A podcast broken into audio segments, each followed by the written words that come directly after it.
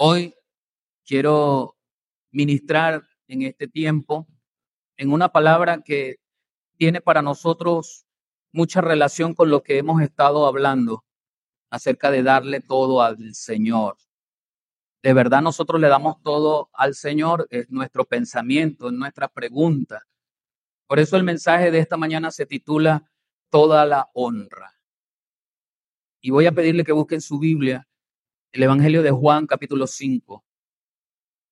Y vamos a tener una lectura en el versículo 22 y 23. Evangelio de Juan capítulo 5, versículos 22 y 23. Amén, hermano. Para los que nos están viendo por nuestra cuenta en el Facebook en la transmisión, bienvenidos. Sea el Señor el que nos ayude tanto a los que estamos aquí de forma presencial como a los que nos están viendo o escuchando. Evangelio de Juan, capítulo 5, versículos 22 y 23. Usted me va a seguir en una lectura silenciosa. Yo voy a leer en la versión de la Biblia. Traducción en lenguaje actual se llama esta versión. Dice de la siguiente manera. Es a mí que soy su hijo, a quien le ha dado ese poder para que todos me honren como lo honran a Él. Cuando alguien, no me honra, tampoco honra al Padre que me envió. Por eso este mensaje que lleva por título Toda honra, vamos a estar recibiendo de Dios lo que significa honrar a nuestro Señor Jesucristo. ¿De qué manera podemos hacerlo? Algunas veces nuestra mente viene estructurada con ciertas costumbres con ciertas fórmulas que hemos sido enseñados o hemos aprendido a lo largo de nuestra vida, a que a Dios se le quiere, se le ama, se le honra, se le adora de alguna manera, de, asumiendo algunas posturas. Y aunque somos fieles creyentes de que la oración es mejor hacerla con los ojos cerrados, eso no es una ley de Dios que la oración tiene que hacerse con los ojos cerrados. Solo que cuando estamos aprendiendo a concentrarnos a orar, es mejor cerrar los ojos. Y como lo vamos convirtiendo en un hábito, entonces cerramos nuestros ojos para orar y así duramos toda nuestra vida. Pero el problema es que cuando alguien hace algo distinto a como yo lo aprendí, entonces me parece raro, me suena raro y a veces hasta juzgo si de pronto yo mismo abro los ojos en medio de una oración y hay un hermano orando con los ojos abiertos, mi mente de una vez huele y dice, este hermano está orando con los ojos abiertos. Pero realmente no existe una fórmula, realmente no hay algo que podamos decir usted y yo de cómo de manera perfecta honramos a Dios, porque desde ese punto de vista de la perfección, ninguno honramos a Dios. Ninguno. Porque siempre llegan a nuestra mente pensamientos malos, pensamientos negativos. Siempre estoy diciendo o haciendo algo que no glorifica a Dios. Y todo lo que no glorifica a Dios tampoco le honra. Pero no solamente se suma el hecho de honrar a Dios Ahora Jesús le está enseñando a sus discípulos que el poder del juicio no solamente está en Dios, sino que le fue transferido a Él. Por lo tanto, la honra es para el Señor Jesucristo también. Y dice, quien no me honra, dice el texto, entonces no honra al Padre. No puedo decir que amo a Dios y no amo a Cristo. ¿Se da cuenta? Y de allí el Señor le enseña a sus discípulos, y esos discípulos que se convirtieron en apóstoles nos enseñan a nosotros, no puedo decir que amo a Dios y no amo a mi hermano, que lo veo. La honra al Señor es sincera y es integral. O es todo o no es nada. Para eso el Señor en su palabra en el libro de Apocalipsis nos enseña que debemos, nuestra naturaleza debe definirse. Yo debo ser caliente en el Señor, como le dice el apóstol Pablo a Timoteo, que avives el fuego del don de Dios que está en ti o soy caliente en el Señor, o soy frío, un mundano. No tengo el fuego del Espíritu en mí. Pero dice, aclarando, Pero si eres tibio, es decir, ni tengo el grado de calor que Dios quiere, ni tengo el grado de frío que Dios prefiere que yo tenga, sino que quiero estar un rato con Dios y otro rato con el diablo. Pero dice el Señor, a los tales, a los que son tibios, entonces los vomitaré de mi boca. Pero nos sigue enseñando el Señor en su palabra que de una misma fuente no puede brotar al mismo tiempo agua dulce y agua amarga. La Biblia nos enseña entonces que yo debo definir mi vida. Yo debo determinar lo que voy a hacer. Hablaba con un hermano en estos días y me hablaba acerca de las decisiones. La mayoría de nosotros tomamos decisiones, pero de la decisión a la acción hay un trecho tan enorme que muchas veces mi vida se queda llena de decisiones. Mañana comienzo la dieta, mañana lunes. Llegó mañana y no comenzó la dieta. Como no comenzó la dieta, para sentirme conmigo mismo, conmigo mismo, me digo mí mismo, el otro lunes comienzo la dieta.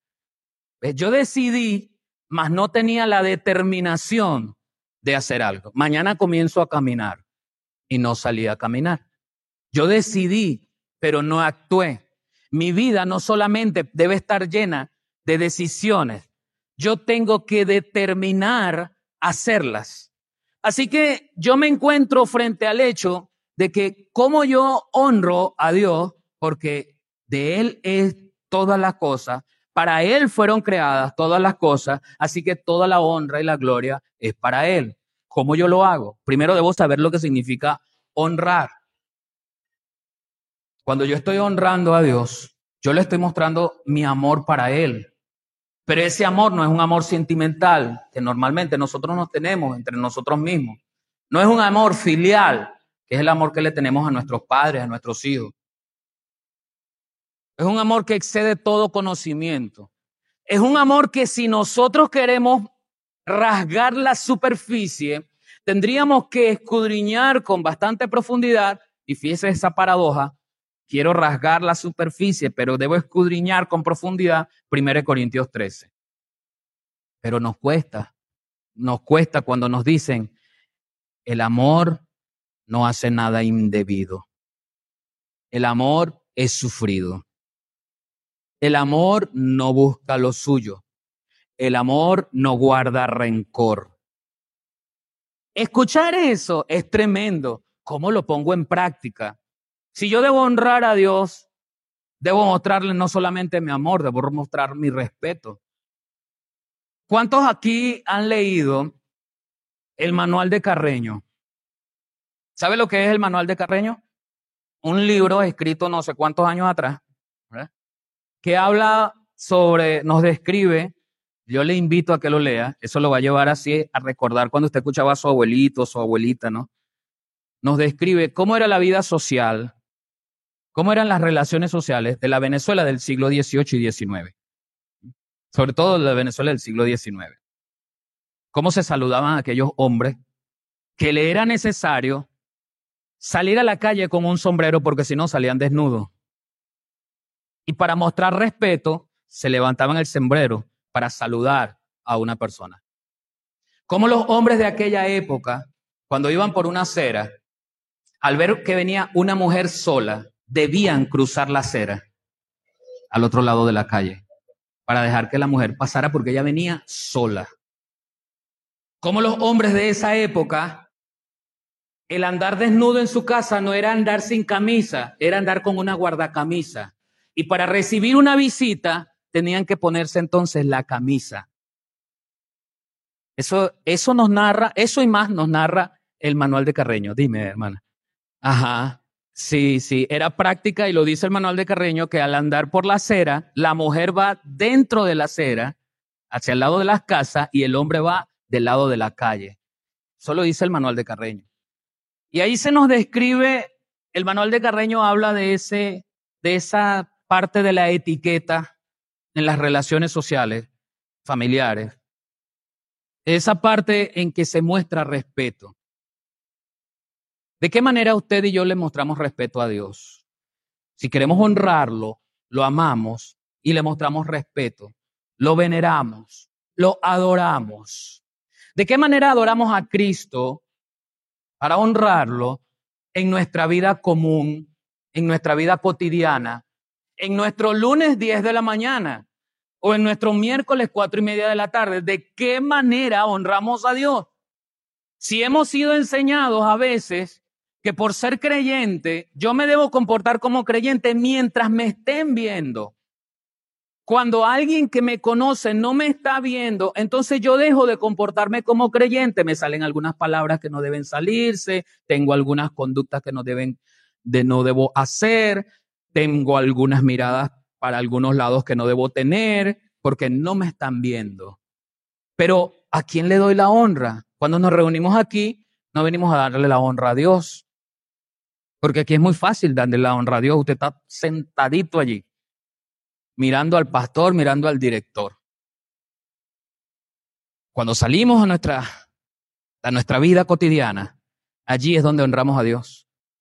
Allí parados en el supermercado. Allí al ver a una persona que tenemos que ayudar. Allí cuando estamos con un familiar, con un viejito que necesita solamente que lo escuchemos. Y no digo viejito de forma despectiva, para las personas de la tercera edad. Hablo del, hecho de que los viejitos tienen tanta experiencia de vida que tienen, bueno, un cúmulo de cosas por decir, pero nadie se quiere sentar con ellos a escucharlo. Y usted sabe lo tremendo, que no queremos escuchar a los viejitos, pero que todos vamos a llegar para allá. Si vivimos lo suficiente para entrar en, ese, en esa etapa. ¿Qué significa que con nuestras actitudes nosotros honremos a Dios? Si la palabra nos manda, en el libro de en el Evangelio de Mateo, capítulo 22, versículo 37 y 38, la palabra nos manda lo que el Señor le dice a sus discípulos. El mismo Señor Jesucristo le enseña a sus discípulos. El primer mandamiento y el más importante es el que dice así, dice el Señor. Ama a tu Dios con todo lo que piensas y todo lo que eres. Fíjense, hermanos, que no está hablando de alguna posesión material, está hablando del ser la esencia de su pensamiento por dentro, porque de la abundancia del corazón habla la boca, la esencia de su ser interior también ama y adora a Dios. Así que la adoración al Señor comienza desde adentro, permitiéndole a Dios que cambie mis sentimientos, cambie mis emociones, tome el control de, mis, de mis pensamientos. No puedo evitar que los dardos de fuego del maligno lleguen a mi mente. No lo puedo evitar. Pero sí puedo evitar que él haga nido allí, que me incendie, eh, me haga un incendio en la cabeza. Eso hoy lo llamo sobrepensar. Cuando sobrepensamos, como colocamos pensamientos sobre pensamientos y algunos ni siquiera concuerdan con la realidad. Ellos concuerdan con mi ser interior. ¿cómo yo respondería? Es muy posible que un hermano hoy no me haya saludado. Si yo sobrepienso, empiezo a creer que el hermano tiene algo en contra mía, pero ese es un reflejo mío interior. Estoy sobrepensando. Y eso es un dardo de fuego que Satanás envió a mi mente y yo lo dejé allí, no lo apagué. Lo dejé allí y me incendió el cerebro y el corazón. Porque de la abundancia del corazón habla la boca. Así que el Señor le enseña a sus discípulos un principio. ¿Cuál es el principio? Ama al Señor, sí, ese es el primer mandamiento, ama al Señor, pero es con todo lo que piensas y con todo lo que eres. La esencia del ser, la naturaleza del ser determina cuánto yo amo a Dios. Así que la naturaleza de mi ser debe ser una naturaleza agradecida. Si yo le doy la gloria a Dios y la honra a Dios, yo tengo que ser por dentro agradecido para poder manifestar en el exterior agradecimiento a Dios. Por eso entonces yo le doy gracias al Señor más allá de los labios, porque no nace en los labios, nace en el corazón. Del corazón pasa al pensamiento y del pensamiento a la boca y de la boca a las acciones. Esa es la cadena de vida del creyente lo que viene desde adentro impulsa todo nuestro ser impulsa las acciones que tú y yo vamos a tomar al honrar a Dios. Así que se dan dos casos para todos los seres humanos. Por un lado, los que queremos honrar a Dios con nuestros bienes, pero si nuestro ser no honra a Dios, lo que hagamos con nuestros bienes tiene mucho que ver con 1 Corintios 13. Búsquelo en su Biblia. Cuando yo voy a honrar a Dios con mis bienes, entonces, si por dentro yo no lo honro, ocurre lo que dice aquí en la Biblia, en la versión PDT, eh, perdón, en la versión textual dice, si yo hablar en lenguas y humanas y angélicas y no tengo amor, vengo a ser como el bronce que resuena o un címbalo que retiñe. Y si tuviera profecía y entendiese todos los misterios y toda la ciencia, y si tuviera toda la fe de tal manera que moviera los las montañas y no tuviera amor, nada soy. Y aún, escúcheme bien, y aún si repartiera todas mis posesiones y entregara mi cuerpo para gloriarme y no tuviera amor, de nada me sirve. Entonces, por un lado está el que quiere agradar a Dios para comprar su propia conciencia, porque hay una conciencia enardecida hacia lo malo. Está llena de lo malo. Pero quiero aparentar o quiero de alguna manera comprar cierta indulgencia de la cual aprendimos hace mucho tiempo, cuando se empezó a pagar por las indulgencias para que los, las almas en pena supuestamente llegaran al cielo y San Pedro les abriera las puertas del cielo. Así queremos hacer muchas veces. Pero otras veces entonces somos tan egoístas que ni siquiera con nuestro ser, ni mucho menos nuestros bienes, queremos honrar al Señor. Pero todo parte, todo se conjuga en el elemento de la naturaleza del ser, la esencia de quién eres tú y quién soy yo. Por dentro me llama y me mueve el amar a Dios y mis sentimientos los obligo a sujetarse al Señor. Pero es difícil obligar a los sentimientos a sujetarse al Señor si no le doy el primer lugar al Señor en mi vida. Y comienzo a autojustificarme del por qué actúo de cierta manera. Comienzo a meter cliché en mi vocabulario. Yo soy manso, pero no menso. ¿Y en qué parte de la Biblia te dice que tú tienes que ser manso, pero no menso? La palabra dice, tú tienes que ser manso, más nada. Sin ecuanón, punto. Sed santo como yo soy santo, punto. Ahí no hay que buscarle cinco patas al gato. Te está diciendo, sed manso, sed menso. Digo, manso. ¿O no? ¿Ah? Es cuestión de entender la realidad de lo que Dios me está diciendo a través de su palabra y de buscar honrarle. Yo debo honrar al Señor como soy, con lo que soy. Pero ¿quién soy? Yo no puedo honrar a Dios con la vida vieja. Dice en Efesios que yo estaba muerto en delitos y pecados, un muerto no puede honrar a Dios. ¿Por qué? Porque está muerto y el muerto nada sabe, nada hace, nada tiene. Los muertos no honran a Dios. Y antes de recibir la vivificación en Cristo, yo estaba muerto. Con mi vida pasada no puedo honrar a Dios. Ah, pero nos hemos encontrado que la palabra dice en 2 Corintios 5, 17, de modo que si alguno está, allí tenemos el verbo ser. Nos habla de una posición, no de un punto, no en un punto geográfico, porque no se trata de estar en Varinas. Es una posición en Cristo.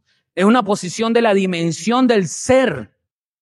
De modo que si alguno está en Cristo, ahora esa nueva posición genera en ti y en mí un nuevo estado. ¿Cuál es ese estado? Nueva criatura soy. Ahora me corresponde y ahora te corresponde honrar a Dios desde ese estado nuevo, no del viejo, desde ese estado nuevo. Entonces en el estado nuevo yo le doy paso a nuevos pensamientos, yo le doy paso a una nueva forma de actuar, yo le doy paso a una nueva forma de vivir y con eso yo honro a Dios. Nosotros podemos decir que honramos a Dios, pero eso no se limita al pensamiento ni a la boca. Yo honro a Dios. La moda de todos los de todos los seres humanos, es decir, todos somos hijos de Dios. Mi pregunta, ¿entonces honras a Dios como Dios quiere que le honres si tú dices ser hijo de Dios? Porque sin necesidad de discutir la premisa de que no todos son hijos de Dios, pongamos el ejemplo del hecho de ser instrumentos que honren a Dios. Porque aunque todos los hijos tienen un padre, todos los hijos no honran a su padre. ¿Sí me explico? Pero la palabra te dice a ti, hijo, y a mí, hijo, honra a tu padre y a tu madre. ¿Hay alguna condición? Es decir, la palabra en algún lugar dice, si tu papá se portó bien contigo, honralo. Si tu mamá te crió y se portó bien contigo, honrala. ¿Alguno de ustedes tiene una Biblia que diga eso? La palabra dice, honra a tu padre y a tu madre. Entonces, aunque todos son hijos, todos los hijos no honran a Dios. Eso dándonos, dándole el beneficio de la duda a, a toda criatura que dice ser hijo de Dios. Que por Juan 1.12 usted y yo sabemos que no todos son hijos de Dios. ¿Por qué? ¿Qué dice Juan 1.12? Más a todos los que le recibieron, a los que creen en su nombre, les dio potestad de ser llamados, se necesitan dos cosas, recibirle y creer. Recibirle y creer. Ahora bien, yo soy un hijo, soy una nueva criatura, yo soy llamado a honrar. Y yo lo honro con toda mi forma de ser para que eso produzca una actuación externa que también honre a Dios. De esa manera, entonces vivimos una vida glorificando a Dios en todo momento, no solamente cuando vamos a un culto. Acuérdense que Romanos dice que presentéis vuestros cuerpos en sacrificio vivo, santo y agradable a Dios. Porque eso que es vivo, santo y agradable a Dios es el culto racional que Dios quiere. Y allí la palabra racional me está hablando de la intencionalidad de la mente. Está hablando de raciocinio, de inteligencia. Los animales no lo tienen, los animales no honran a Dios. No tienen el raciocinio para honrar a Dios. Tú y yo sí. Entonces la cosa es peor. Porque cuando decidimos no honrar a Dios, no es porque no sabemos, es porque no queremos honrar a Dios. Entonces yo honro a Dios con lo que soy. Yo honro a Dios de manera tal que desde el fondo de mi corazón hable una boca agradecida con Dios. Y eso va a ser sincero. ¿Por qué? Porque resonará en el tiempo y en el espacio no solamente las palabras que yo diga, sino la actuación que yo tenga. Conforme lo que predico, es decir, conforme a lo que digo, así me comporto. Y yo tengo que ser consono con eso que estoy diciendo, porque la palabra también me dice, sea vuestro sí, sí, y sea vuestro no, no. Dios es un Dios que le gustan las personas con carácter. Y el carácter no es tener la cara así arrugada y regañar. No, no, eso no es carácter. Carácter es que usted diga sí y sí, yo voy. Carácter es que usted le diga a las nueve, vas a ir a las nueve, sí, y llegó a las nueve, no a las nueve y media. Carácter es que usted diga, préstame cinco, te los pago mañana y mañana paga los cinco. De hecho, ni siquiera pida prestado, porque la palabra dice que no pidamos prestado. Pero aún así le habla a los que deben y le dice, pague, pague. Dios es un Dios que le gusta que nosotros honremos la palabra para que con la palabra que digamos le honremos a Él. Sea vuestro sí, sí. Sea vuestro no, no.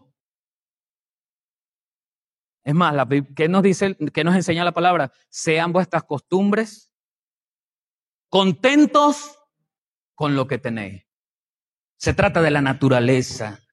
El Señor Jesús hablando con sus discípulos en Mateo 15, 8 y 9 les dice, este pueblo me honra con la boca, pero su corazón está lejos de mí. De nada sirve que me rindan culto. Sus enseñanzas son mandatos de hombre. Terminamos repitiendo y duplicando lo que el hombre quiere. Por eso es que hemos malentendido las enseñanzas del Señor. Nos entretenemos con que si la Santa Cena, eh, que si sí, que si no, nos entretenemos que si el culto con la, falda larga o la falda no sé cómo, con el vestido, con el velo, con el... Y cada, día sale alguien nuevo diciendo, yo soy Jesús, yo soy la reencarnación. Cada día hay un montón de gente creyendo en sectas falsas porque a pesar de tener la Biblia a la mano, no apartamos tiempo para honrar al Señor escudriñando las escrituras.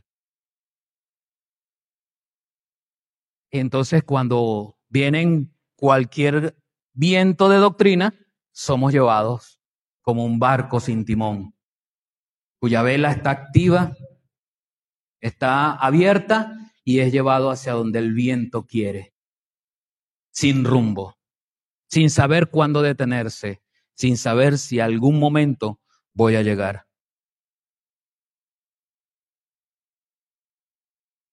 Y la palabra ya lo sabía, hermanos. El Señor ya nos había indicado y nos había enseñado que la humanidad no quiere honrar a Dios. Y al verme en ese espejo, yo debo escribir en mi mente y en mi corazón una pregunta. ¿Estoy honrando a Dios ahorita mismo? Eso es lo importante. El apóstol Pablo escribe a los romanos en el capítulo 1, versículo 21. Pues aunque han conocido a Dios, no lo han honrado como a Dios, ni le han dado gracias. La honra y la acción de gracias van juntas. Al contrario, han terminado pensando puras tonterías y su necia mente se ha quedado a oscuras. La humanidad no honra a Dios. Buscamos la manera de hacer que Dios esté en concordancia con mi estilo de vida. De manera que quien practica el sexo libre, homosexualidad y todas las desviaciones sexuales, dice, Dios es amor y nos ama como yo soy. Pero ¿realmente estará eso de esa manera en las escrituras? Porque sí, la palabra dice Dios es amor. ¿Verdad que sí? ¿O no? La palabra dice Dios es amor. Y la palabra dice que envió a Dios a su Hijo, dice en Juan 3:17, no para condenar al mundo, sino para que el mundo fuese salvo por el Hijo.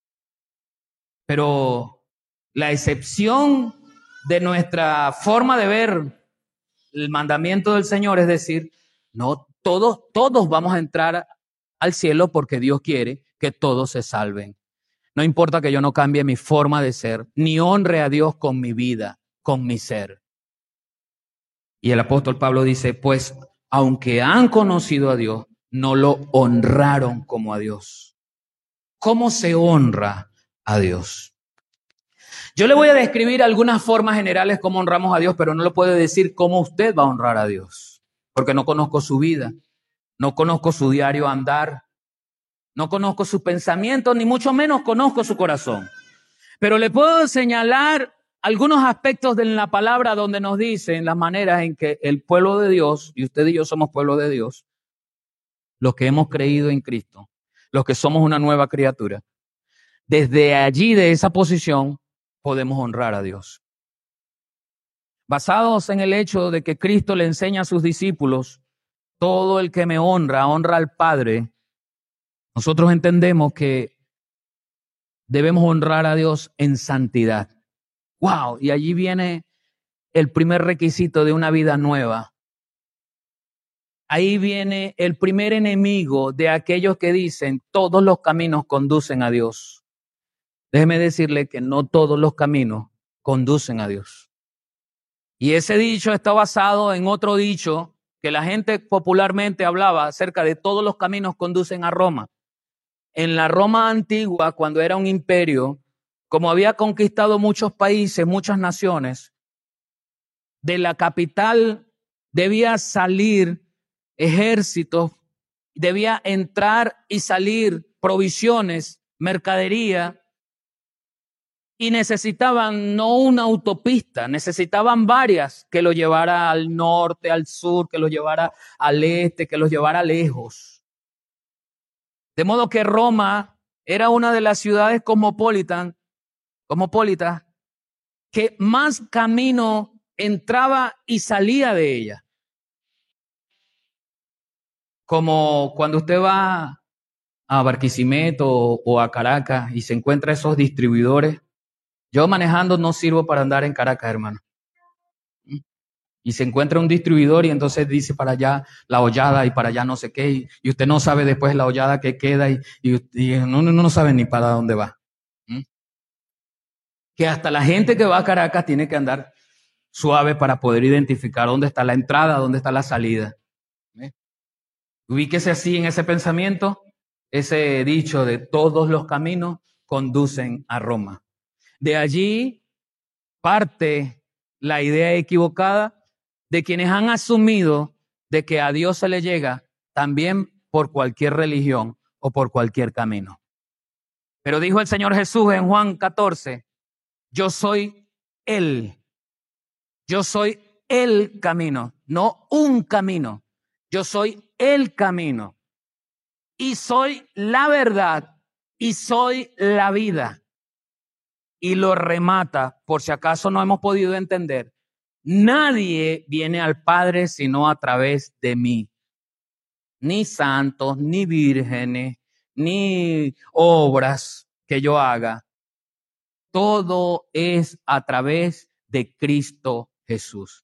A través de adorar y honrar solo al Dios que envió a su Hijo y al Hijo que dio su vida para que tú y yo fuésemos salvos.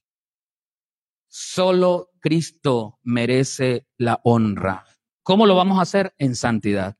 El apóstol Pablo le dice a Timoteo en la segunda carta, versículo, capítulo 2, versículo 21. Así que si alguno se limpia de estas cosas, será instrumento para honra, santificado, útil al Señor y dispuesto para toda buena obra. Le invito que usted vaya a su, cuando llegue a su casa, usted lea todo lo que precede al texto 21 y se dará cuenta la lista que aparece allí porque comienza diciendo, si, si alguno se limpia de estas cosas, ¿cuáles son esas cosas las que aparecen en el versículo 18, 19 y 20? Pero de aquí lo que le quiero decir es que me llama la atención y se lo voy a dibujar de esta manera, se lo voy a ilustrar de esta manera. Cuando usted tiene un niño pequeño en brazos, un bebé, y queda mal bañado, ¿de quién es la responsabilidad? ¿Del niño o del que lo bañó? Pregunto de nuevo. Cuando usted tiene un niño de brazos de meses y queda mal lavado, mal limpiado, mal bañado, ¿de quién es la responsabilidad? del niño o del que lo bañó. Cuando yo era niño, hablaba como niño, pensaba como niño, me bañaban como niño. Pero el apóstol aquí está hablando con hombres y mujeres hechos y derechos. Y él dice, inspirado por el Espíritu Santo, si alguno se limpia, Señor, hazme santo quítame esto. Hermano, perdóname. Pero aquí dice, si alguno se limpia. Así que el que tiene que ir al baño a limpiarse es usted. El que tiene que fregarse bien soy yo. No tengo que pedirle a Dios que Él me fregue porque ya no soy un niño. Ya soy un hombre porque dejé las cosas que eran de niño. Vuelvo a 1 Corintios. Aquí está porque en parte conocemos y en parte profetizamos. Pero cuando venga lo perfecto, lo que es en parte se acabará. Cuando yo era niño, hablaba como niño, pensaba como niño, juzgaba como niño. Cuando llegué a ser hombre, dejé lo que era de niño. Ay, hermano, es que yo estoy orando porque tengo esto y quiero que el Señor me lo quite. El Señor me lo quite. Porque no nos ha dado Dios espíritu de cobardía, sino de poder, amor y dominio propio. Quíteselo. Quíteselo. Hemos conocido cuantos hermanos que se escudan a través del vicio en decir, estoy orando para que el Señor me quite el chimó.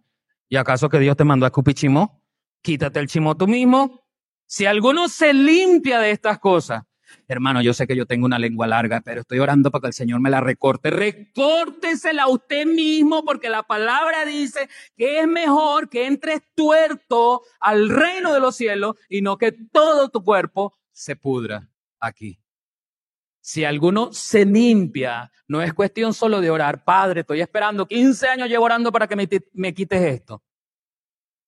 Yo debo ser instrumento de santidad y yo debo limpiarme de esas cosas impuras, pero usted y yo debemos saber cuáles son esas cosas impuras. ¿Cuáles son esas actuaciones que tengo que producen, se producen, se generan desde lo profundo de mi corazón y van hacia lo externo? Tú y yo lo debemos hacer.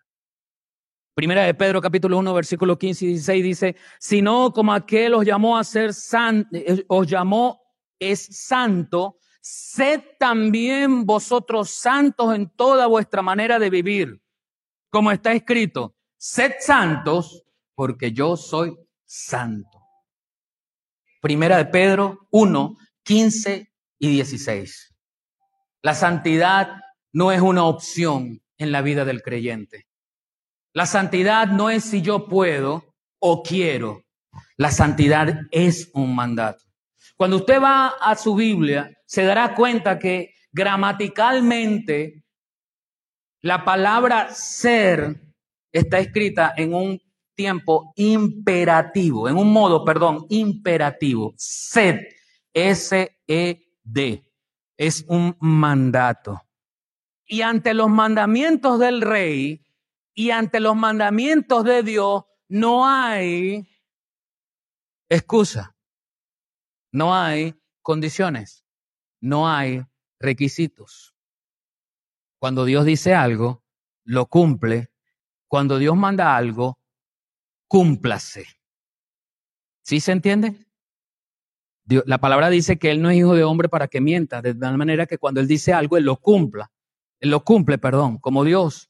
Pero cuando Él manda algo, es cúmplase. Y aquí dice que yo me debo limpiar y debo ser santo, debo ser instrumento útil. Entonces yo honro a Dios con la santidad de mi vida. Pero no solamente honro a Dios con la santidad de mi vida, yo honro a Dios con el tiempo que le dedico a Él. Dice en la carta a los Efesios capítulo 5, versículos 15 al 16. Tengan cuidado de cómo se comportan. Vivan como gente que piensa lo que hace y no como tontos. Aprovechen cada oportunidad que tengan de hacer el bien porque estamos viviendo tiempos muy malos. ¿Cómo dice la Reina Valera? Aprovechando bien el tiempo porque los días son malos. Aquí nos habla de la oportunidad la forma de hacer el bien. Yo tengo que pensar siempre en hacer el bien y que ello vaya consono con lo que Dios quiere, porque no todo el tiempo que yo creo que es bueno, eso es bueno. David pensó en un momento que era algo genial trasladar el arca de un sitio a otro. ¿Qué de malo tenía? Y pensó él, voy a hacerlo porque es bueno. Y ustedes y yo leemos eso y decimos, sí, no había nada malo en querer trasladar el arca.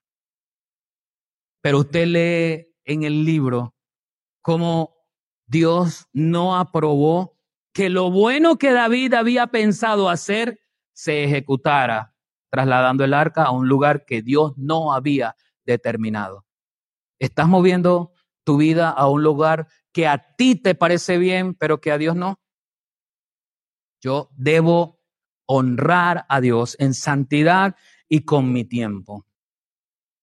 En su Biblia, en el libro de los Salmos, capítulo 50, versículo 23, dice, el que sacrifica alabanza me honrará, y al que ordenare su camino le mostraré la salvación de Dios.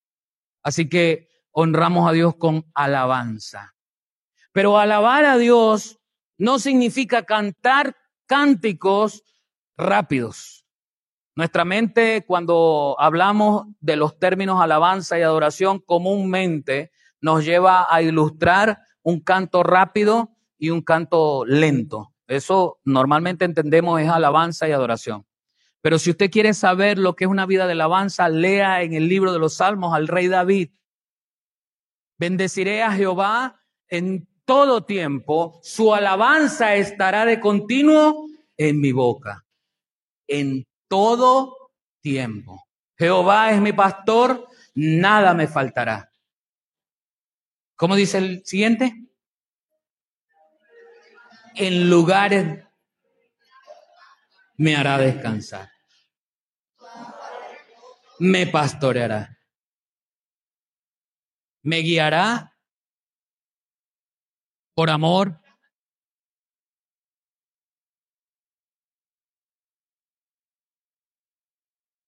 Usted lee o recita los primeros textos y comienza con esos pastos delicados en medio del cual cualquiera puede darle gracias a Dios. Gracias Señor porque tengo. Gracias a Dios porque me llegó. Gracias a Dios porque me sostuvo. Gracias por la salud porque puedo respirar bien. Gracias Señor por la provisión. Durante esos primeros versículos del Salmo 23, la alabanza se vuelve cotidiana y quizás fácil de hacer fácil de pronunciar, pero entramos en un momento de nuestras vidas donde es difícil alabar a Dios aún con nuestros labios. Aunque, y por primera vez en el texto se incorpora algo negativo, aunque ande en valle de sombra y de muerte. ¡Wow! Cambiaron los pastos delicados. Cambió el momento en que estoy disfrutando de la abundancia del Señor. Y de repente se asoma en el horizonte aquella nube gris y oscura que llega ciertamente a nuestra vida, aunque ande en valle de sombra y de muerte. La alabanza va más allá del simple hecho de decir gracias Señor. La alabanza incorpora en nuestra vida estar conforme con lo que tengo o no tengo en este momento. Y por supuesto, gracias Señor por lo que no tengo. La alabanza, el sacrificio de alabanza está en que tú y yo rindamos nuestra vida a la voluntad del Señor, aun cuando nos duela, aun cuando no entendamos. Job hombre justo y honorable delante aún de Dios, porque Dios así lo describe, fue sometido a tal tribulación y no entendió nunca el por qué. No lo entendió. Pero el salmista dice, su alabanza estará de continuo en mi boca. Las primeras reacciones de Job eran reacciones que llevaban sacrificio de alabanza. Desnudo salí, desnudo voy a morir, no vine con nada, no me voy a llevar nada. Pero la cosa fue recrudeciendo. El tiempo empezó a oscurecer aún más y más. Y Job empezó entonces no a renegar de su estado, sino que quería una respuesta de Dios, ¿por qué estoy pasando por aquí? Pero Job mantuvo su alabanza al Señor, aunque no entendió por qué pasaba por esa situación. La alabanza no es el cántico que yo pronuncio con mis labios. La alabanza es el estado interno de gratitud al Señor, sea cual sea el tiempo que me ha tocado vivir y con eso honro a Dios. En el Evangelio de Juan capítulo 14, versículo 15, aparece otra forma como honramos a Dios. si me amáis, guardad mis mandamientos. 1 Corintios 6, 20 en la, lo dice de esta manera. Cuando Dios los salvó, en realidad los compró y el precio que pagó por ustedes fue muy alto. Por eso deben dedicar su cuerpo a honrar y agradar a Dios. ¿Cómo tú y yo honramos a Dios obedeciendo sus mandamientos? Dios no tiene hijastros. Dios no tiene nietos. Por lo tanto, el apóstol describe a los que son hijos obedientes. Porque como a hijos obedientes, el Señor también nos castiga. Necesitamos ser disciplinados muchas veces, porque queremos hacer las cosas como yo quiero o pienso que son. No quiero ir al Señor y que me dirija. Entonces viene la reprensión del Señor. Y junto con la reprensión, la corrección del Señor porque necesito enrumbarme por el camino que Él quiere que yo transite. Entonces, una de las formas para honrar al Señor es la obediencia.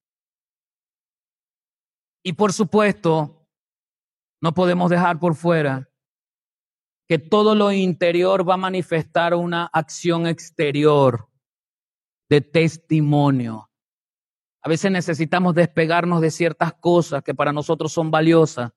El Señor le enseña a sus discípulos porque donde esté el tesoro de su corazón, allí va a estar ese corazón apegado, porque es lo que más desea. Y hará todo el esfuerzo y considerará todas las opciones para alcanzar ese tesoro que desde tu corazón o desde mi corazón hemos visto valioso, costoso, envidiable, como un premio. Donde esté vuestro tesoro, allí también estará vuestro corazón, porque desde el corazón se anhela algo. ¿Cuánto anhelamos al Señor para que desde nuestro corazón le anhelemos? Y cuando Dios se convierte en lo más importante en nuestra vida, nada de por fuera va a, a ocupar ese lugar. En los proverbios, el rey Salomón escribe un proverbio, honra a Jehová con tus bienes y con las primicias de todos tus frutos y serán llenos tus graneros con abundancia y tus lagares rebosarán de mosto. La fiesta de las primicias, de las ofrendas y los diezmos en el Antiguo Testamento marcaban el inicio de entender un corazón que honra a Dios. Y aunque se tornaron en mandamientos, medía la gratitud del pueblo de Dios al reconocer que todo viene de Dios y le corresponde darnos, nosotros le, nos corresponde darle de vuelta a Él. Así es el mecanismo. En una oportunidad estuve hablando con ustedes aquí en la iglesia hace unos años sobre la economía de Dios. No sé cuántos de ustedes recuerdan, pero hablábamos del hecho de que en la, los principios económicos del reino de los cielos son distintos a los principios económicos de, la, de nuestra vida, la economía, la contaduría de nuestra vida. De allí que, por ejemplo, el Señor nos dice, más bienaventurado es dar que recibir. Pero a veces nosotros nos metemos en unos líos porque vale más que nos den que dar, ¿verdad que sí? Necesito más y necesito más y por eso me meto en lío, me meto en deuda. Estoy con cuanta propaganda salga en el Facebook, en el WhatsApp y en... Soy fácil de, de, de, ganar con eso de que, mira esta promoción, llévate cinco y paga uno. ¿Dónde cree usted que se pueda haber un negocio como tal? En los últimos años en Venezuela se ha multiplicado la trata de blancas, la trata de personas, sobre todo mujeres. Todo viene por conquistar el deseo del corazón de una joven que ilusionada por las palabras de un hombre o de una mujer que le dicen, tú si eres linda, allá en Europa tú pudieses ganar miles de dólares o de euros porque eh, eh, eres muy hermosa. ¿Mm? ¿Y qué tengo que hacer? Nada vente conmigo. ¿Mm? Le quitan el pasaporte, le pagan los pasajes y cuando llega a Europa, a alguna ciudad, la obligan a prostituirse. ¿Y a quién acude? Si está sin pasaporte, le quitaron el teléfono, no se puede comunicar, pero cayó incauta en la promoción de ganarse algo, porque el mundo dice más bienaventurado es recibir. No estamos acostumbrados a dar. Las predicaciones más terribles que pueda tener un pastor son las de los diezmos y las ofrendas. Nos ofendemos con facilidad cuando nos tocan los bolsillos. Nos cuesta mucho darle al Señor. Criticamos a los pastores, criticamos a los hermanos que diezman. Y le es más sencillo a la gente gastar en una caja de cerveza que finalmente se va por la poseta que ofrendar y, diezmar al Señor. Pero incluso a nosotros se nos es más sencillo tomarnos una Coca-Cola que ofrendar la Coca-Cola para la canal que necesitamos, la canal de desagüe que necesitamos arreglar. Honra a Jehová con tus bienes. No solamente están a disposición de entregárselos, sino de su uso. Y siempre le digo, le he dicho y lo seguiré diciendo a las madres, si estás en tu casa, ¿cómo permites que tu casa sea un antro de perdición? No, es que la nevera me la regaló él. Y la nevera full de licor. Y la casa todas las noches es una fiesta y un derrape. Y todos los vecinos se molestan con el hijo porque está ahí. No, si la casa es suya, cierre las puertas. Aquí las puertas se cerraron a las 10 de la noche porque la palabra dice, honra a Jehová con tus bienes. Y mi casa es casa de Dios. Ay, qué pobrecito, nada, que llegue antes de las 10 porque si no, se cerró la casa. Ay, que la nevera me la... Re pues que se la lleve si le va a reclamar eso, que se lleve la nevera. ¿Será usted capaz de perder su nevera ¿Mm? por honrar a Dios? Honra a Jehová con tus bienes. Ese carro que se lo cargan. ¿Mm? Nos trae el hijo a la novia que se convierte en su esposa y le prestamos el carro para que cargue a la querida allí. Honra a Jehová con tus bienes cómo honramos al Señor. El Antiguo Testamento nos enseña las, primicias, las ofrendas, los diezmos como un mandamiento y en el Nuevo Testamento la iglesia no practica las fiestas de las primicias y empezó a ver los diezmos y las ofrendas de una manera distinta a la obligación de diezmar, pero nos cuesta diezmar, nos cuesta ofrendar. Cuando solemos llevar un diezmo se los digo con propiedad. Freddy y Maigualida pueden dar eh, fe de que cuando revisamos los billetes, hay billetes rotos, feos, que nadie recibe, pero la iglesia recibe porque se me estorba. A mí no me lo aceptan en ningún lugar. Hace dos años teníamos 45 dólares rotos en billetes de uno y de cinco. ¿Quién los trae? La iglesia. La iglesia que le, do, le da lo peor al Señor.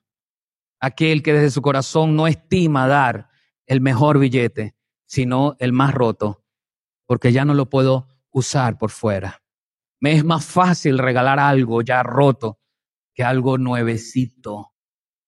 Por eso cuando traigo lo primero al Señor y la primicia al Señor, me estoy despegando de algo que no ha sido usado, que no ha sido vendido, que no ha, no ha sido requerido por nadie y que desde mi corazón se lo traigo al Señor. Y el Señor ve mi corazón.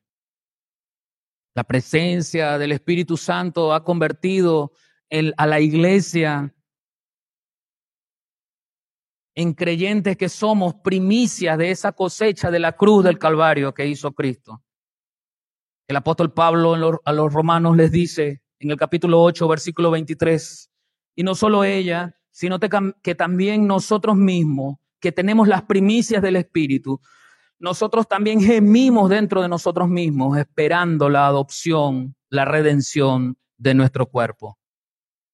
La ofrenda, la primicia, el diezmo, como usted lo llame, La honra al Señor es un obsequio que usted le da, una dádiva que usted le da de algo que Dios me ha dado a mí. Y yo no estoy predicándole que usted tiene que diezmar y ofrendar. Yo le estoy diciendo usted debe honrar a Dios con todo su ser. Dice el apóstol Pablo, en realidad todo fue creado por Dios. Génesis 1.1. 2. En el principio creó Dios los cielos y la tierra. Y la tierra estaba desordenada y vacía. El espíritu de Jehová se movía sobre esa faz desordenada y vacía. Pero Dios mismo mandó y de las tinieblas fue la luz. Y día por día fue la creación. Todo fue hecho por Dios todo existe por Él, dice el apóstol Pablo. Y como todo fue hecho por Él, todo fue hecho entonces para Él. Los cielos cuentan la gloria de Dios, dice el Salmo 19, y el firmamento anuncia la obra de sus manos. Así que, dice el apóstol, alabemos a Dios por siempre. Y termino con esto. La honra a Dios se evidencia en nuestras vidas cuando dedicamos todo nuestro ser, y esto incluye mi vida entera, mis posesiones, pero también mi sentir. En Romanos 12, capítulo 1 dice, por tanto, amados, les ruego que entreguen su cuerpo a Dios por todo lo que Él ha hecho a favor de ustedes, que sea un sacrificio vivo y santo, la clase de sacrificio que a Él le agrada esa es la verdadera forma de adorarlo. ¿Cómo hemos honrado a Dios? ¿Cómo honro a Dios hoy? ¿Y cómo voy a honrar a Dios mañana? ¿De qué manera tú y yo honramos a nuestro Dios? Cierra tus ojos y pongamos en nuestra mente nuestro ser, ofreciéndolo, como dice la palabra, en sacrificio vivo, santo y agradable a Dios. Porque ese es el culto inteligente, ese es el culto racional. Mi ofrenda a Dios, mi propia vida, todo lo que soy y todo lo que tengo. Todo es por Él y para Él. Padre, en esta hora te pedimos, Señor, que tú seas en nuestras vidas obrando, para que haya en nosotros este mismo sentir que hubo en Cristo. Señor, que podamos entender cómo honrarte todos los días, a cada hora y a cada momento. Que podamos practicar la adoración y la alabanza genuina que desde nuestro corazón y nuestra mente impacte nuestro ser exterior y podamos dar testimonio de que nuestra vida te honra. Señor, te hemos fallado. Te hemos fallado cuando no te honramos de la manera que a ti te agrada, sino que hemos inventado conceptos humanos para tratar de honrarte. Hemos sido, Señor, llamados por la religión para tratar de seguir un patrón que te honre. Y tú dijiste, este pueblo de labio me honra, pero su corazón está lejos de mí.